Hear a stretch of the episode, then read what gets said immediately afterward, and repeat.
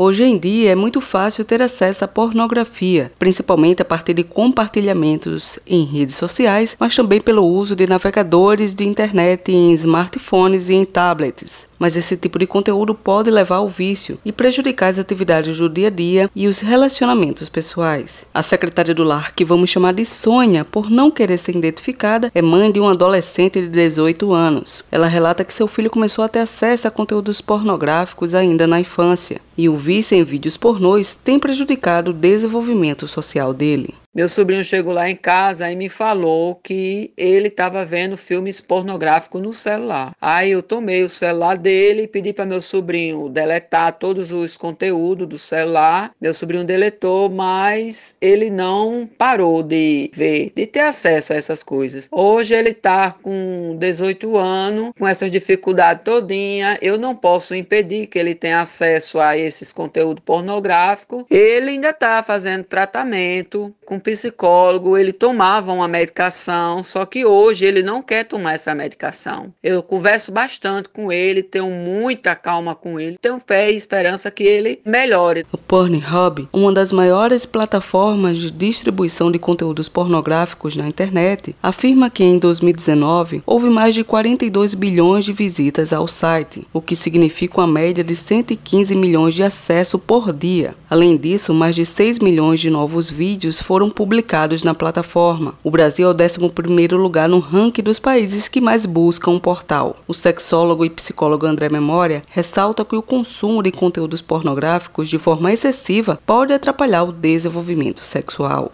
e a pornografia, em sua grande maioria, mostra uma vida sexual não saudável, porque os vídeos objetificam as mulheres e falam muito mais sobre violência sexual do que sobre atividade sexual saudável. E ele atrapalha o desenvolvimento sexual na medida que ele muitas vezes faz com que homens e mulheres se comportem de um jeito na hora do sexo que não é bom para nenhum dos dois, o que aumenta a ansiedade e faz com que uma série de fatores possam acontecer, entre eles a ejaculação precoce ou a ejaculação tardia, a falta do orgasmo, a dificuldade de atingir o orgasmo. Além disso, muitos vídeos e fotos mostram conteúdos criminosos com temas como pedofilia e violência. Ao consumir esses conteúdos frequentemente, as pessoas passam a minimizar a gravidade desses problemas. E tem muito, muito conteúdo, vídeo, foto, que trata de violência, pedofilia, entre outros, outros tipos de crime, na verdade, né? Outros tipos de situações que não tem nada a ver com saúde mental, saúde física e saúde sexual. E quando a pessoa consome esse tipo de conteúdo, realmente ela vai tender a achar que é natural e que é saudável. Ou seja, ela consumir esses conteúdos vai fazer com que ela pense uma série de coisas que não é saudável, seja para ela no geral, mas para a vida sexual principalmente, e ela vai fazer com que o processo dela de ter relações sexuais ou de viver é, relacionamentos seja de certa forma doentio. André Memória esclarece que a educação sexual é o melhor caminho para uma sexualidade saudável e para evitar o vício em pornografia.